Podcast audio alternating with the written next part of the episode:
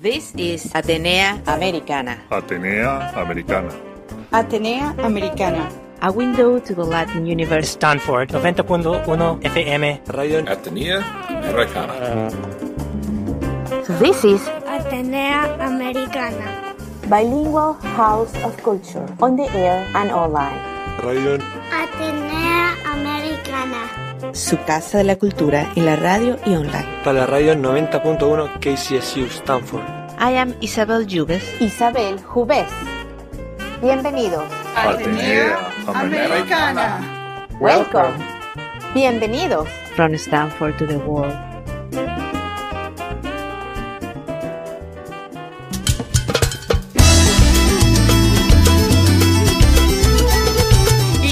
Aquí en Atenea Americana y hoy tenemos de nuevo un show en vivo desde la estación y nuestro invitado es un ingeniero químico y de biología llamado Carlos José Rodríguez Santiago. Él es originario de la isla de Puerto Rico, aunque creció aquí en California. Y eh, nos va a hablar un poco sobre su experiencia en el eh, laboratorio de innovación de aquí de Stanford, donde estuvieron trabajando, entre otras cosas, con las tecnologías más avanzadas en bioingeniería, eh, experimentando cosas eh, relacionadas con diferentes enfermedades eh, muy peligrosas a las cuales eh, hoy todavía los investigadores están tratando de encontrarles la cura y entre ellas sobre su experiencia durante la pandemia y trabajando con la vacuna contra COVID. So, quédense con nosotros aquí en Stanford Radio y en Atenea Americana.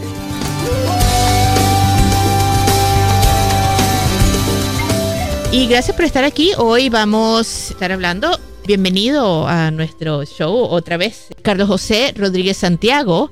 Él nació en Puerto Rico y él es ingeniero biólogo y químico y ha estado trabajando en una cantidad de programas interesantísimos aquí en, el, en un laboratorio de Stanford de innovación médica. Bienvenido. Gracias por tenerme. Eh, bueno, nos estaba diciendo, bueno, una cantidad de cosas que ha hecho impresionantes, tanto todas las cosas que ha hecho relacionadas con COVID. Obviamente creo que todo el mundo seguramente que estaba eh, trabajando tenía algo que ver con medicina, tenido algo que ver con COVID y también, bueno, eh, con otros grandes problemas de la humanidad, entre ellos diabetes y alergia. Há- Háblanos un poquito de la, de la parte del COVID para empezar. eh. Sí, pues am, en el año 2020, en abril, am, todo el mundo eh, estábamos en shutdown, pero am, el sector de biotecnología todavía podía seguir trabajando si estamos trabajando en, en COVID. Pues en, en abril 2020, la jefa mía me dijo, mira, tú tienes un, tú tienes unos skills importantes que se pueden aplicar a esta situación. Necesito que me descubres unos anticuerpos que pueden bloquear el COVID.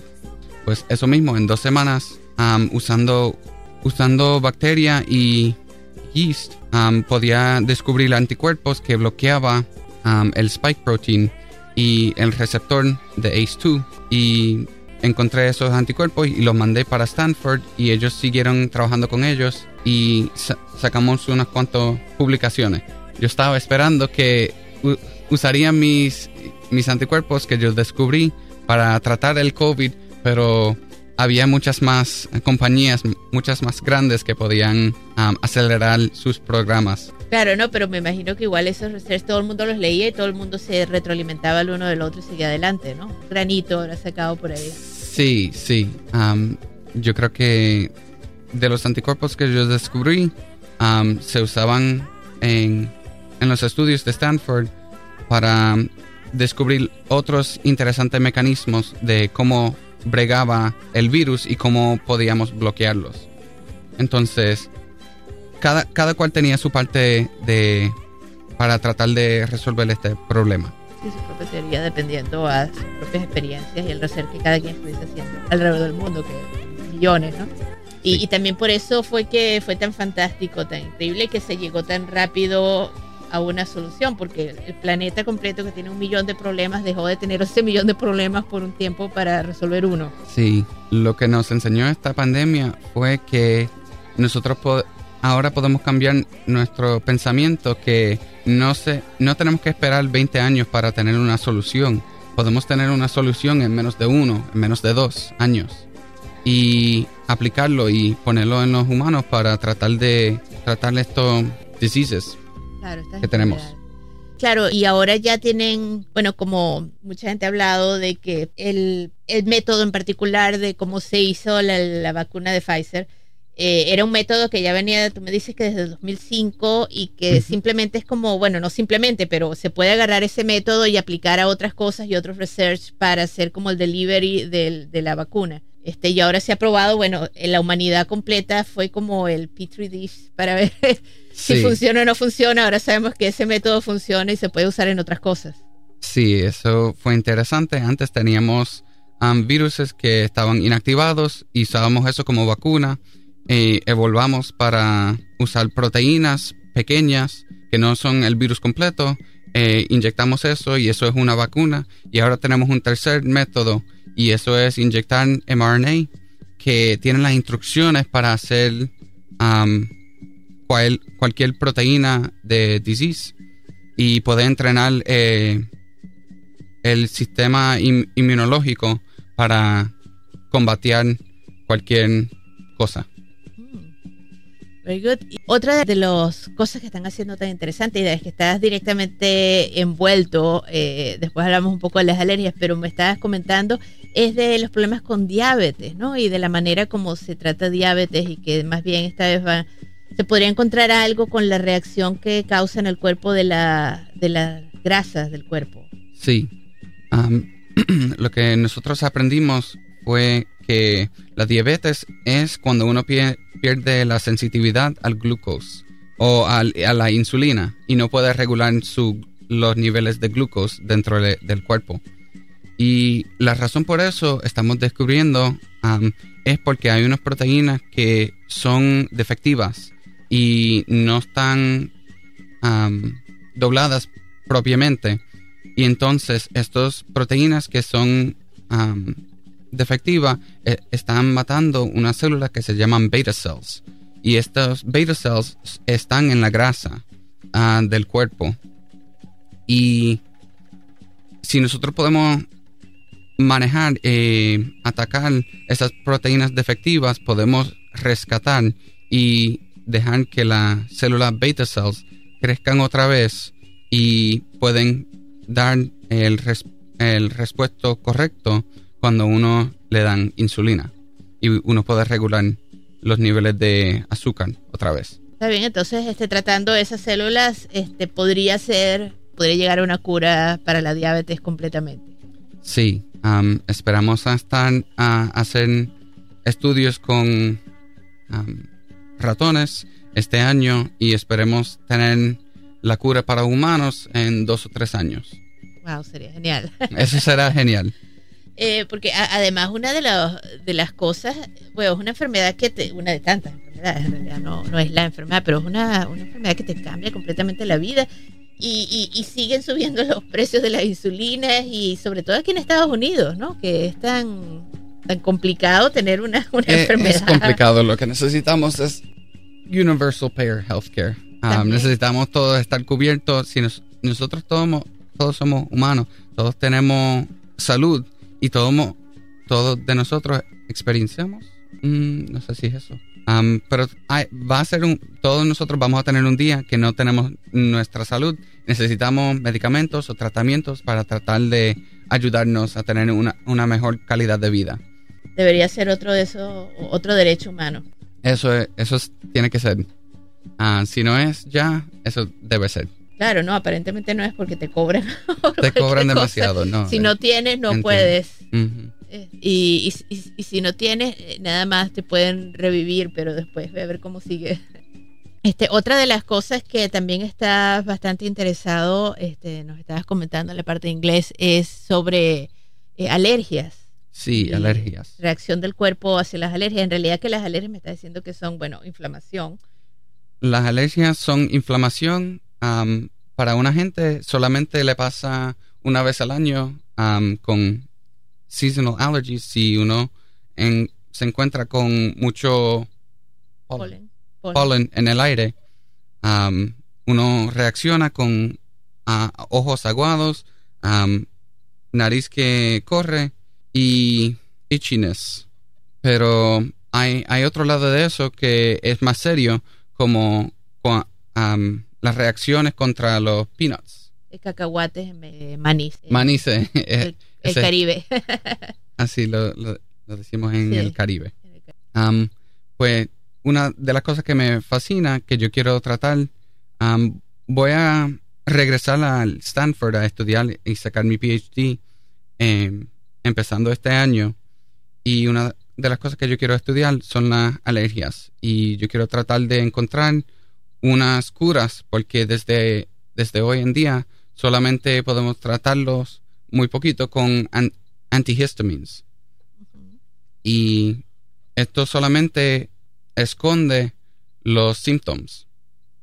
Y yo, yo quiero ver cuál es, si, dónde empiezan las alergias. Y yo quiero tratar de preventar que empiecen de la primera vez o yo quiero hacerle un reset al sistema inmunológico.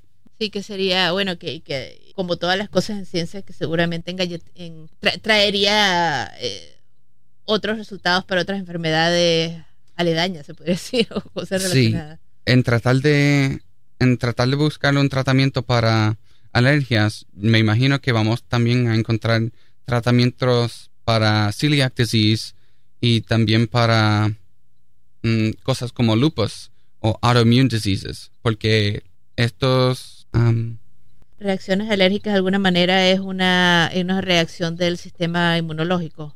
eso mismo. Una de esas, este, me estabas comentando ahorita, que para mí es shocking entender las dos cosas juntas, que tiene que ver hasta con, con Alzheimer, podría ser, ¿no? Ah, sí, que desde ahora nosotros sabemos que hay tipo 1 diabetes, tipo 2, y están diciendo que posiblemente que el Alzheimer's es un tipo 3 diabetes. Y, esto es porque uno no tiene la sensitividad a la insulina, no puede regular am, la azúcar en el cerebro y también es inflamación en el cerebro. Son unos fibrils, am, unos fibrils que son de inflamación y estos crecen en el cerebro. Y ya veremos, nosotros encontramos unas cosas interesantes con los tratamientos de COVID. Ya veremos si yo estudio alergias que también podemos encontrar, que, puede, que se puede usar para otras cosas. Claro, creo que todas las enfermedades en realidad, ¿no? Este, son, a, uno lo asustan y, a uno le quitan, eh, sabes, que el cuerpo de uno lo esté atacando, que el cuerpo, tu cuerpo directamente te quiere matar con una enfermedad, es fuerte. Pero cuando uno escucha eh, Alzheimer, es, es también particularmente eh, frightening, es particular, da, da- da terror completamente porque o sea, eh, te, te quita lo que eres tú y tus memorias. Y, y no sé, yo, uno siempre decía cualquier cosa que uno hacía o estudiaba o vivía, decía, nadie te quita lo bailado. Era un dicho que nosotros, bueno, que se tiene en el Caribe. Eh, sí puedes, ¿sabes? Uno pierde cosas materiales, después, años después las las retoma, uno pierde algo. No sé, las cosas pueden ser muy etéreas en la vida. eh, el tiempo te hace pasar por diferentes periodos, pero nadie te quita lo bailado, porque siempre tienes las experiencias que te van a hacer el humano que eres hoy. Y siempre tienes la, la, tu vida y tu historia y lo que aprendiste y lo que estudiaste y lo que bailaste y lo que disfrutaste y las personas con las que conociste, que son las que te hacen la persona que eres hoy y la que persona que vas a ser mañana a menos que te dé Alzheimer. Entonces es una cosa completamente, te destroza lo que eres, tu parte de ser es como que te está quitando el alma antes de que te quite el cuerpo. Así, así, bu- buen dicho. Am, eso es casi, eso mismo es lo, lo que es a tener a- Alzheimer's. Am, uno se pierde dentro de un mismo. El- la- sí. am, Y, y es, y es por eso, es una de esas cosas que cuando, que todos quizás tenemos, bueno, yo particularmente, que no tenga herencia de eso, pero se puede pasar a cualquier persona aunque no tenga herencia, este, uno le da miedo de, de perder todo y perder la familia y perder todo lo, lo que uno es, este, y por eso cuando uno dice no, que cualquier, algún research va a dar resultados contra alguna de estas enfermedades, no solo uno se siente, bueno, claro, digamos, algún día me da diabetes, algún día me da esto, miedo al cáncer que a todos, digamos, nos, nos haunted, nos hace haunting, pero Alzheimer es una cosa así como... ¡ah! Alzheimer e, es una cosa de inflamación, pero otra cosa de, de cáncer, hay dos lados de la moneda. De un lado tienes, tienes las alergias y eso quiere decir que el sistema inmunológico está demasiado activo. Y por el otro lado tienes el cáncer y esto es cuando el sistema inmunológico no está suficiente activo. Y uno de los mecanismos que usa el cáncer para evadir el sistema inmunológico es a mandar señales que yo no soy el cáncer que tú estás buscando. Eh, como Star Wars. como Star Wars, eso mismo.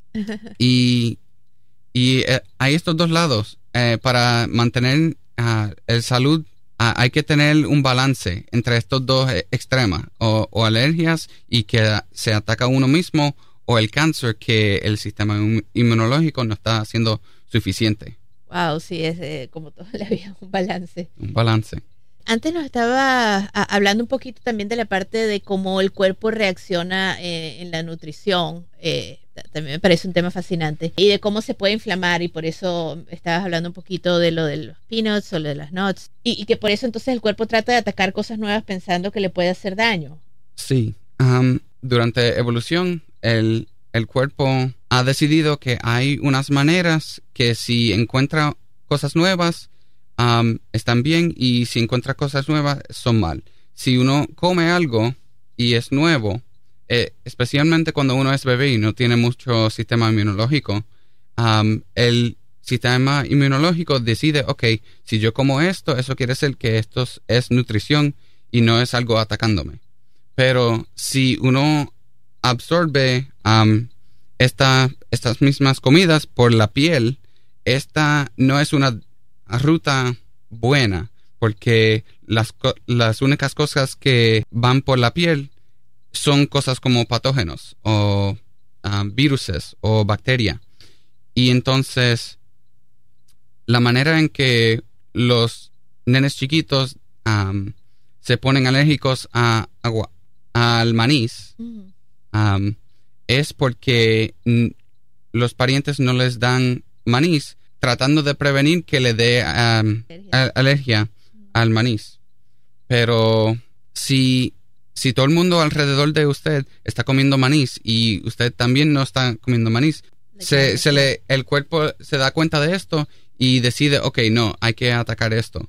Pues hay unos researchers aquí en Stanford que están haciendo estudios y descubriendo que no, hay, hay que enseñarle a los chicos y darle muchas comidas diferentes para tratar de entrenar el sistema inmunológico que no ataque estas comidas. Sí, es, es, es interesante, ¿no? Y cómo, digamos que vamos evolucionando a comer cosas nuevas. Gracias por escuchar Atenea Americana, su casa de la cultura en la radio y online. En este show bilingüe te traigo cada semana, en una hora en español y en una hora en inglés, una ventana al mundo cultural hispano. Estás escuchando en la introducción, el final y ahorita música de la leyenda del Latin Jazz Oscar Hernández. Recuérdate que este y todos mis shows están online en stanfordhispanicbroadcasting.org, donde espero tus comentarios. Te invito a que seas parte de este proyecto. Dime lo que piensas. Y recuérdense que hoy estamos aquí hablando con el ingeniero Carlos José Rodríguez Santiago y que él es ingeniero químico del Laboratorio de Innovación Médica en Stanford. Sí, a mí me llamó, por ejemplo, mucho la atención de que no hace tanto, creo que para la Edad Media, cosas como los tomates eran altamente venenosos y de alguna manera eh, supimos, bueno, los humanos supieron cambiar un poco el crop para poder hacerlo comestible y ahora imagínate que no come tomates. Sí, una de las cosas buenas de, de agricultura y de hacer ciencia de agricultura es que podemos sacar lo mejor de una comida y quitarle las cosas malas yo no sé si usted se acuerda, pero antes los tomatos no se mantenían por tanto tiempo. Uno lo ponía en el refrigerador y se, se ponía malo bien rápido. Pero le cambiaron unas cosas del, al tomato yo creo que se llama, llamaba Flavor Saver Tomato. Y ellos le quitaron un tipo de enzyme que le estaba haciendo que el tomato would ripen. Sí, que se, que se, se maduraba demasiado rápido. Y en quitarle ese enzyme y esa proteína, um, ahora los tomatos duran mucho más tiempo. Y bueno, la humanidad ha estado haciendo esto por siglos, ¿no? Este, Antes era eh, solamente escogiendo, flores ok, este me duró um, crossbreeding. Sí, exacto. Eso, eso es la manera como los humanos han, han comido por siempre, no es una Ujú. cosa de este siglo y, y por eso comemos como comemos prácticamente. Y es interesante como el cuerpo se ha ido adaptando a muchas cosas, quizás no todas. Sí, lo, lo bueno de todo esto es que todo lo que nosotros encontramos en el mundo, todo lo que nosotros comemos y dentro de nosotros, todo eso es cosas biológicas. Y como yo, y yo com- y otras personas como yo, que son bioengineers, podemos engineer y hacer la ingeniería para mejorar las cosas, para mejorar la salud, para mejorar las comidas, para tratar la cáncer y para tratar el diabetes. Hay muchas posibilidades con este ciencia de bioengineering. Sí, ¿no? También, ¿hasta dónde se extiende la, la bioingeniería? ¿En- en- ¿Hasta qué partes del... Qué, cosas se pueden hacer? Porque también este creo que ya las partes como, por ejemplo, un brazo eh, mecánico no es exactamente bioingeniería o sí, o, o una pierna postiza. Eh, es interesante porque eso también es mm, ingeniería de materiales y es ingeniería de biología, com- también es ingeniería mecánica. La verdad es que se requiere, se requisita, se requiere todos estos diferentes estudios para tratar de hacer soluciones para estos problemas que tenemos. ¿Y, y qué tal? Bueno, una de las cosas cuando uno piensa bioingeniería, me imagino también algo así como un corazón mecánico o algo que está dentro del cuerpo para, para mejorar la salud, una, una pieza de ingeniería que te ponen adentro. Y, y no sé por qué, por ejemplo, hay, yo era chiquita y me recuerdo que a mi abuela le pusieron con angiopastia, le, le pusieron, le, le abrieron eh, una de las arterias que estaba eh, medio bloqueadas. destruida, entonces pusieron como una camisita alrededor de la arteria y la abrieron y le dejaron eso a ellos. Esas son cosas que llevan muchos años. Yo crecí, ya eso era cosa normal, no era una innovación. Y eso ya definitivamente es parte de ingeniería, que te metan una cosita para poder poner eh, justamente en la vena que está rota o la, la arteria que te está dando problemas, la abres. Y, y así hay muchas cosas que se hacen hoy en día cotidianamente, que son parte de bioingeniería y que nos ayudan a que podamos vivir más. Sí, am, la bioingeniería, la ingeniería química es bien grande. El espacio donde nosotros trabajamos es todo desde la comida que uno se come a la medicina que le dan a tratar el cáncer. Am, también se aplica para mejorar cosas como shampoos, mejorar cualquier ah, material que uno quiere. Si uno quiere un material que puede ser biodegradable, ah, hay que hacer ingeniería en eso. Sí, y hoy en día, claro, quizás con el avance de la manera como comemos o de la alimentación, aparentemente eh, el mundo, bueno, cada día se hace más complicado en la manera como comemos o como vivimos, entonces eso genera otros problemas de salud, en lo que comemos día a día.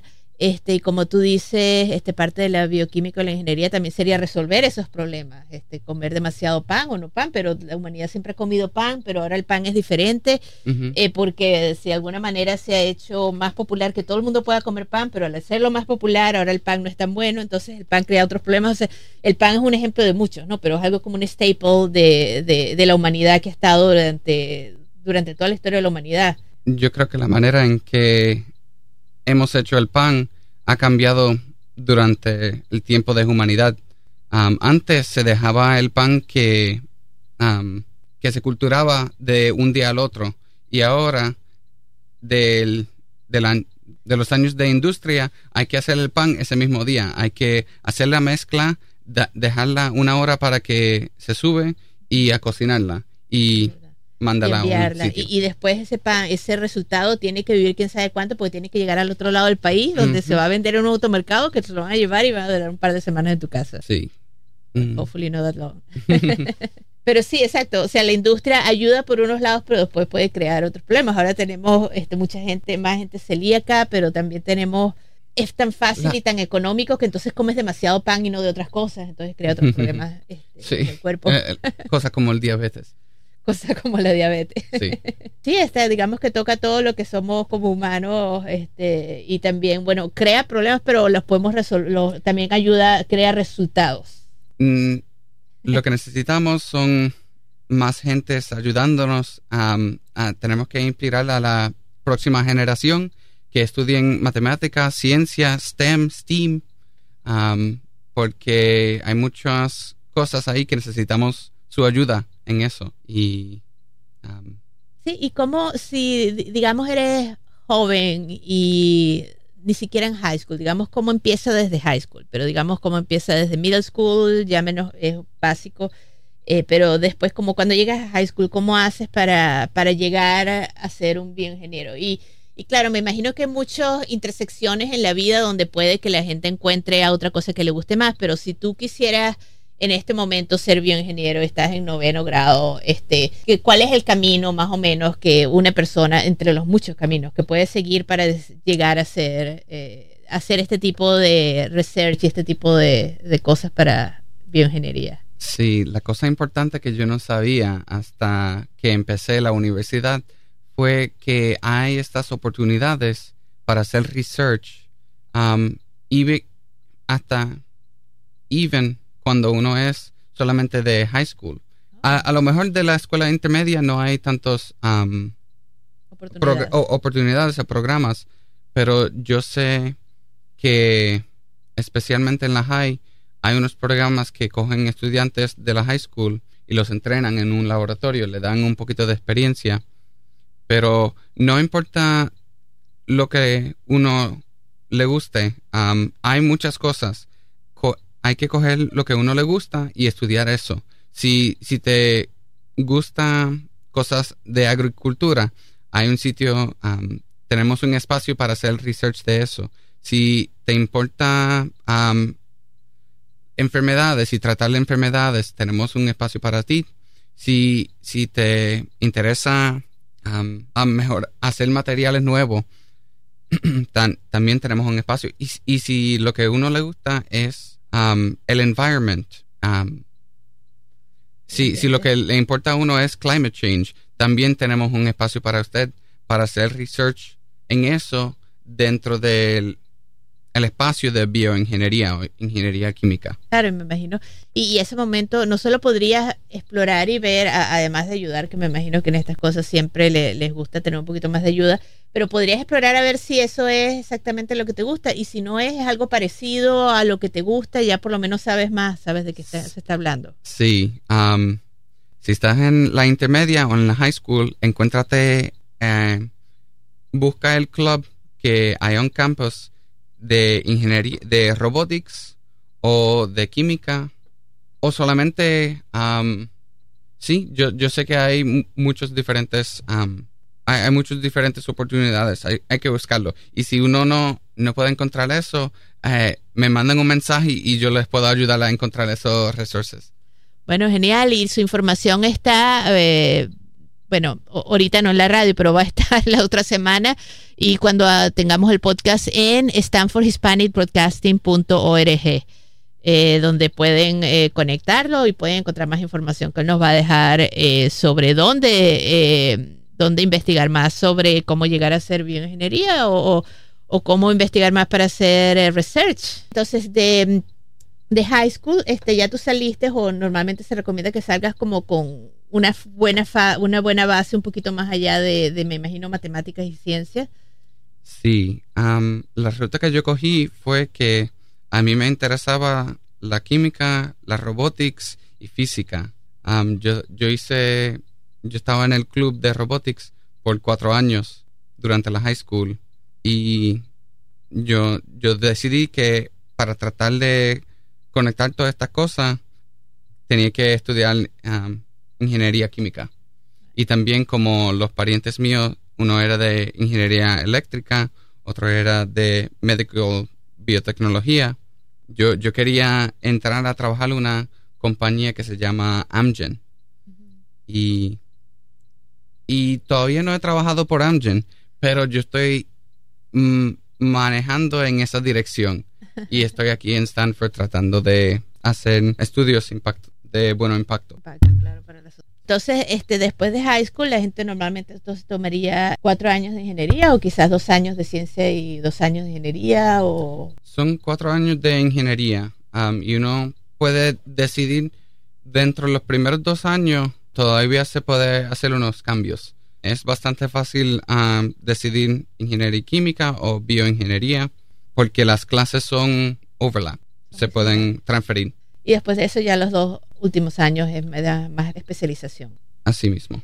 Entonces, después de ahí, la gente normalmente tendría que decidir si va primero a un máster y después a un doctorado, o nada más haces doctorado, o cuál es el pad que, le, que tiende a tener la gente.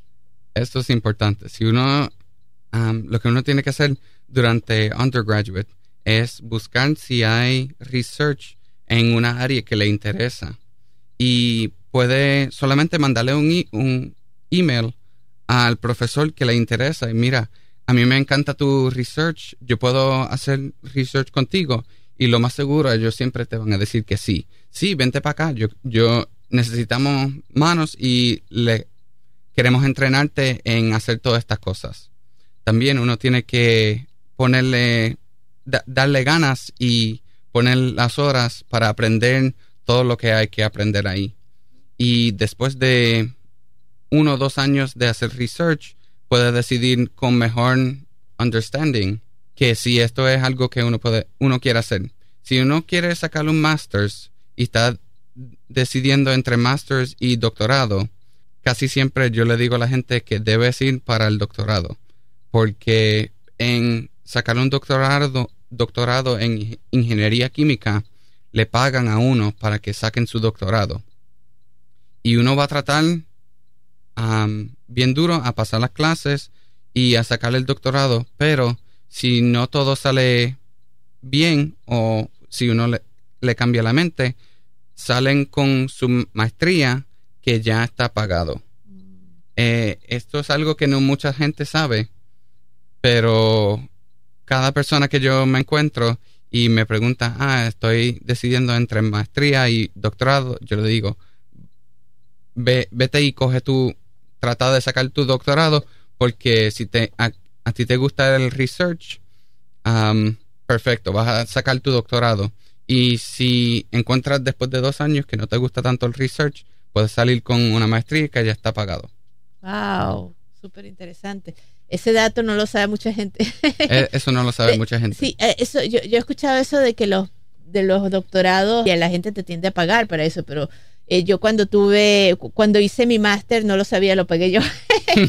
y pensé en aquel momento, pero claro, mi, mi, campo es arquitectura y en realidad research de arquitectura en ese momento no tenía mucho sentido. Se va a hacer además de dar clases y, puedes dar clases con un máster eh, directamente. Pero sí, ahora lo estoy pensando que caramba, hubiese ido por el doctorado. hubiese sido este, eh, más económico y que, bueno, y, y la verdad es que espero que hayas disfrutado venir aquí a visitarnos. Algún tipo de tip o recomendación general para la gente, la gente que quizás es, que es joven y que quisiera moverse hacia ese campo, o, quizás hay algún otro campo aledaño que algún otro tipo de ingeniería o algo similar que de gente que esté pensando en cambiarse. Eso eso pasa con, con este tipo de cosas o, es más bien una, un trabajo enfocado que tienes que empezar desde el que empiezas el pregrado. Sabes que yo tengo una historia que había un estudiante que empezó aquí en Stanford él empezó como estudiante de inglés y él era entrenado como un profesional bailarina. él estudió el baile, baile, ballet, sí. ballet y él, él le interesaba eh, el research de una profesora y él le mandó un mensaje eh, tres veces. Tenía que mandarle el, mensaje tres veces por email. Mira, a mí me encanta tu research. ¿Puedo hacer el research contigo? y por fin de tres veces ella dijo que sí. Y este estudiante que antes era de, ba- de ballet y de inglés, se cambió el, el, la concentración para bioingeniería Wow. y él se graduó y siguió a sacar su doctorado de medicina, MD, MD PhD. Entonces, no importa de dónde uno viene, de, de si te interesa esto, nunca es demasiado tarde para empezar a mover en esa dirección. Bueno, ya saben, si les interesa esto y si les interesa estar eh, más directamente involucrado con salvar a la humanidad.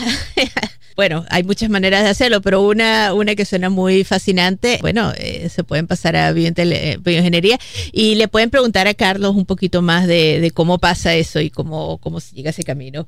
Eh, bueno, muchas gracias por venir aquí a Atenea Americana y por visitarnos aquí en el estudio en persona. Eh, somos personas de ver, otra vez de carne y hueso que vienen en el corazón de Stanford University. Gracias por venir. Muchas gracias por tenerme. And this was Atenea Americana. Atenea Americana. Stanford 90.1 FM Radio, Atenea Americana. A window to the Latin universe. This is radio, Atenea Americana. Bilingual House of Culture. On the air and online. su casa de la cultura en la radio y online. para la radio 90.1 KCSU Stanford. I am Isabel Jubes. Isabel Jubes. Vuelve pronto. Atenea Americana. From Stanford to the world. Remember to come back soon. Ciao. See you later.